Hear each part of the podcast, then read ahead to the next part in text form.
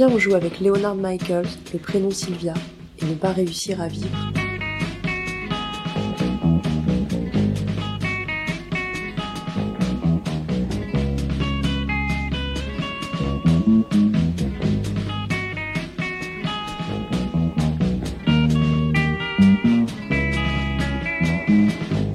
Bonjour, je suis une bibliothèque associative et je vis dans un local très polyvalent appelé le Diable au corps. On m'appelle donc la bibliothèque du Diable au corps. On ne m'a pas donné le prénom et le nom de famille de quelqu'un. Je ne suis pas la bibliothèque Italo Calvino, ni la bibliothèque James Baldwin du Diable au corps, ni même la bibliothèque Poulan Devi de la Croix de Pierre. J'aimerais bien ça, je crois, parce que les noms des gens font un peu comme les couvertures des livres. C'est une étiquette posée sur eux qui colle plus ou moins bien, parfois mal choisie, par accord avec l'ensemble, parfois parfaitement adéquate à ce qu'on voit en termes de milieu, de style, de poésie. Et il y a les gens différents qui portent le même nom et entre lesquels on peut dériver comme on le fait de livre en livre depuis l'année dernière. Et voilà que maintenant, je pense à un livre qui porte un prénom et que j'ai envie d'en parler. C'est un livre de 20 cm de long sur 12 de large. La couverture est dévorée par une photographie floue, ou même pixelisée, qui évoque un New York d'avant, une histoire des années 60. C'est la façade d'un immeuble en briques rouges et blanches, trouée de fenêtres à guillotine.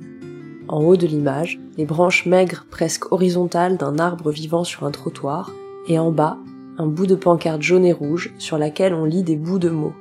Greenwich là, Full Service W. En une recherche Google de quelques minutes, on retrouve cette pancarte qui disait Greenwich Landromat Full Service Wash Dry Fold et un numéro de téléphone.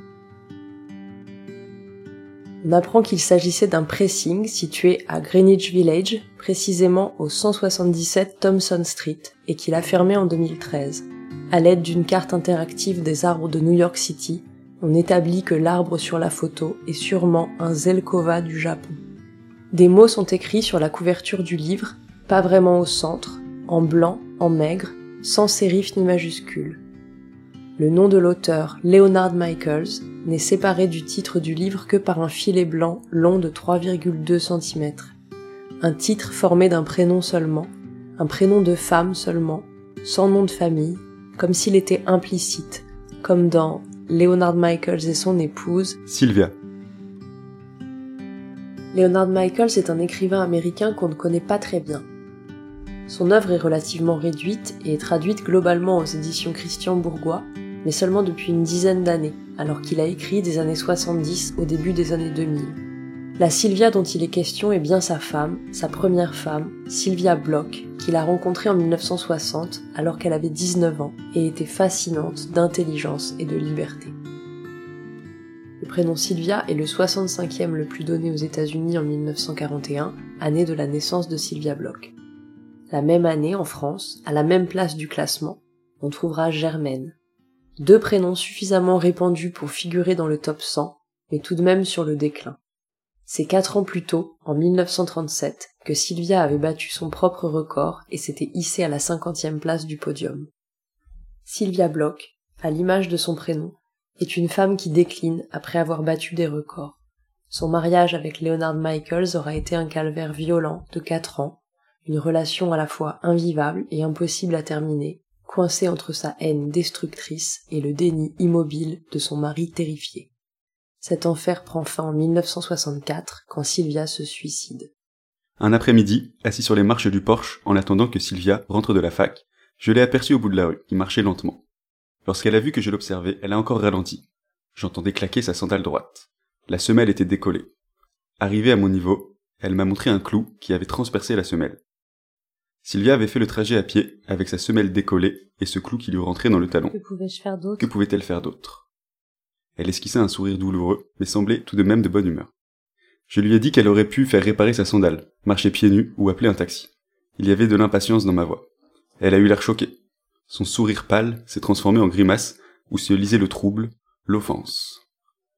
Je ne pouvais pas ravaler mes paroles, défaire leur effet. À la suite de cet incident, Sylvia a passé des jours à marcher dans Cambridge en enfonçant volontairement son talon sur le clou, rouvrant la plaie chaque fois. Elle refusait de porter d'autres chaussures. Je l'implorais, me disputais avec elle. Enfin, elle m'a laissé prendre sa sandale pour la faire réparer. J'étais reconnaissant. Elle non. Elle ne me pardonnait pas. Le livre Sylvia a été écrit en 1992 à partir du journal que tenait plus ou moins en cachette Leonard Michaels quand il vivait avec Sylvia. Certains passages en sont des extraits directs. Une nuit, devant le miroir de la salle de bain, elle s'est mise à frapper méthodiquement son reflet avec un cendrier en métal jusqu'à ce que les éclats de verre sautent du cadre. Elle disait Tu ne m'aimes pas. Mais tu vas me regretter. Il relate des jours en dents de scie, parfois tendres et fusionnels, parfois brutaux, avec des conflits surgis on ne sait d'où, des objets cassés, des coups, des discours interminables, des larmes. Je ne comprends pas pourquoi tu ne m'adores pas. Des inquiétudes tout à fait fondées. La tension n'en finit pas de monter, jusqu'à une ultime discussion, qui ressemblait plutôt à une énième discussion. Alors qu'il vient demander le divorce, Léonard écoute patiemment Sylvia énumérer ses amants, puis lui proposer de réemménager ensemble. Je n'ai pas bougé, bouffi de détresse, balourd, idiot, cuisant après la défaite. Laisse-moi d'abord passer mes examens. Mais après, oui, rejoins-moi à Ann Arbor. Elle m'a entendu. J'ai articulé clairement. Je ne m'étais jamais senti aussi mal. Sylvia s'est immobilisée un moment, pesant mes mots. Puis, elle s'est dirigée vers la chambre. Je suis resté sur le canapé, incapable de parler, une marionnette posée là. Elle est revenue et s'est plantée au bout du canapé. Je viens d'avaler 47 séconales. Moins de deux ans avant cette scène, il y a eu la mort d'une autre Sylvia, Sylvia Plath. Elle aussi jeune, elle aussi mariée à un écrivain, elle aussi noyée dans la détresse. Cette Sylvia est née en 1932, année où le prénom attendait discrètement son heure, planqué au 96e rang du classement. Sylvia Plath, contrairement à Sylvia Bloch, va se remettre d'un premier effondrement psychique vécu à 20 ans quand elle était étudiante.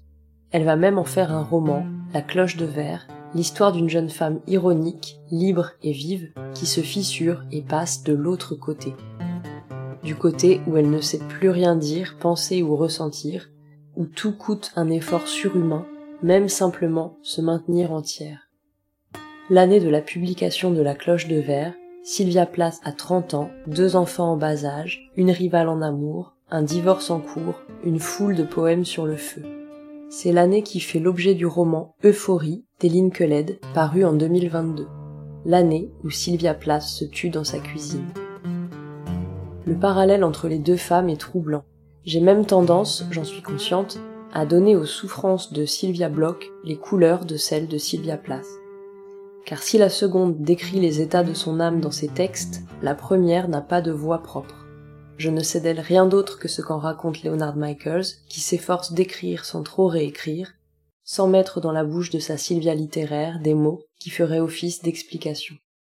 Je sais en revanche que Sylvia Plath court après ses propres désirs, qu'elle ne sait pas vers quoi tendre, que pour elle, être écrivain, c'est devenir un monstre qui dévore tout, mais qu'être autre chose, c'est se faire dévorer qu'elle ne trouve pas de terrain pour vivre sa vie, entre son conformisme qui emprisonne et sa liberté qui fait table rase, que même le matin où elle a mis la tête dans le four, elle avait pris soin de dresser la table du petit déjeuner.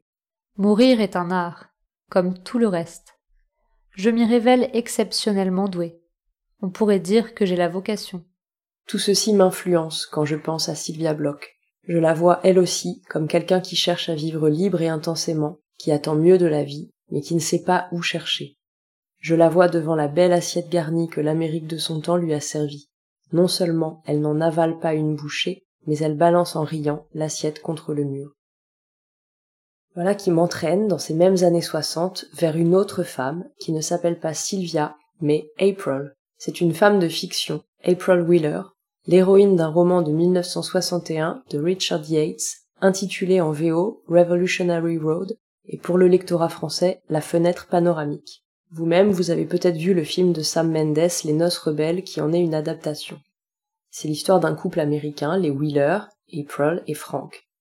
Ils sont heureux en ménage, parents, nouvellement propriétaires d'une jolie maison en banlieue située route de la Révolution. C'est ironique car ils ont justement succombé à la standardisation qu'ils s'étaient promis d'éviter.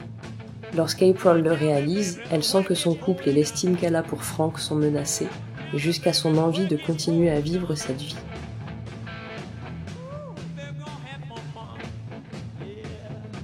Tous les deux, nous nous sommes réfugiés dans cette erreur gigantesque, car c'est bien cela, une erreur énorme, obscène, dans cette idée que les gens doivent démissionner de la vie réelle et se ranger quand ils ont une famille. C'est le grand mensonge sentimental de la banlieue. Et je t'ai obligé d'y souscrire tout le temps. Je t'ai obligé à vivre dans ce mensonge. Mon Dieu, comment peut-on se faire illusion à soi-même à ce point? Vois-tu comme tout cela relève de la névrose?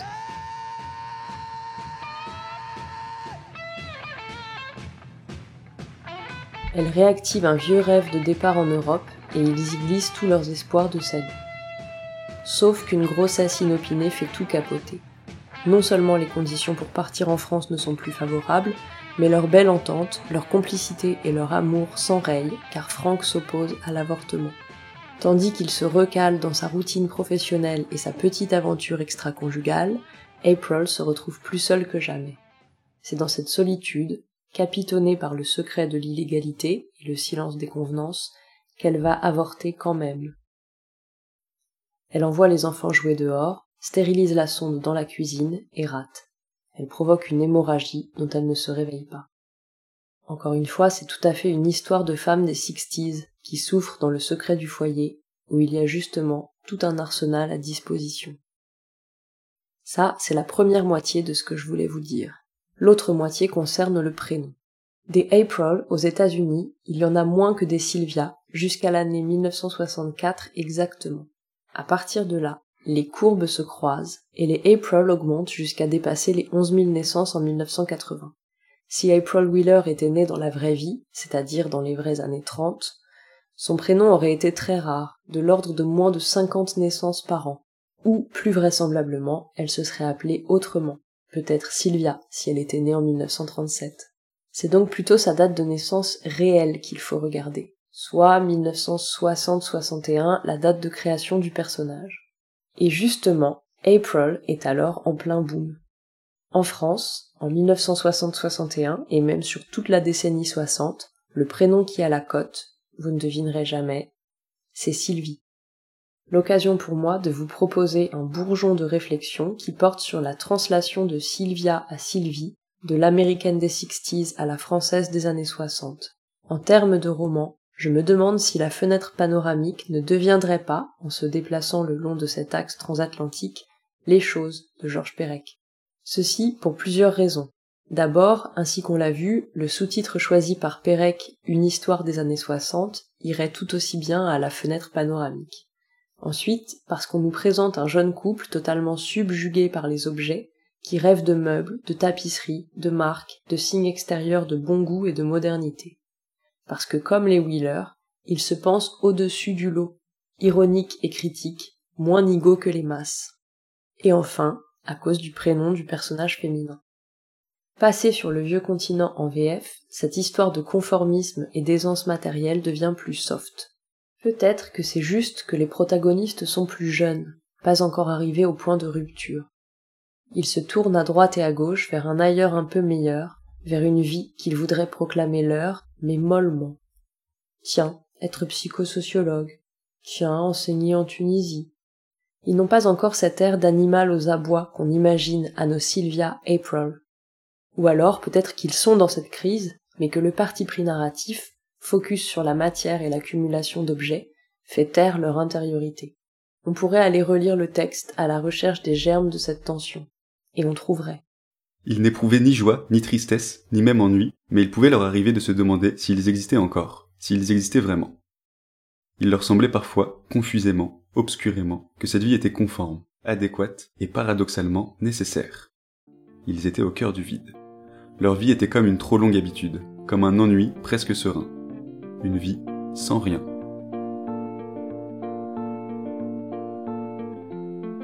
Si vous voulez découvrir par vous-même toute l'histoire du séconal, du clou dans la chaussure et de Sylvia qui veut un peu mieux que ce qu'on a prévu pour elle, éteignez tout de suite ce podcast. Si vous êtes encore sceptique ou trop curieux, j'ai un dernier extrait pour vous. Et pour ne pas se quitter trop triste, ce sera un rayon de soleil, une fulgurance de Sylvia sous drogue dont nul ne sait plus rien sinon qu'elle a existé. Je craignais que la marijuana exacerbe la paranoïa de Sylvia, et je la suppliais de ne pas en fumer, si je ne me trouvais pas avec elle. J'y trouvais un moyen de nous rapprocher. Nous avons passé trois jours dans l'appartement, à gober du speed et fumer de l'herbe, tout en relisant Le Tour d'écrou, pour découvrir comment un subtil plaisir se dégage de ce chef-d'œuvre terrifiant. Au bout du troisième jour, Sylvia s'est mise à répéter. Ouvre la fenêtre, ouvre la fenêtre, ouvre la fenêtre, ouvre la fenêtre, ouvre la fenêtre. Comme si ces trois mots composaient un merveilleux petit poème. Puis, elle m'a expliqué de quoi parlait vraiment le tour d'écrou. Bon sens tellement évident. Un flot continu de paroles se déversait de Sylvia. Un délire lumineux qui nous réjouissait tous les deux. Ces idées étaient si géniales que nous devions faire l'amour dans l'instant. Plus tard, nous avons été incapables de nous rappeler ce qu'elle avait dit. Pas un seul mot ne nous est revenu.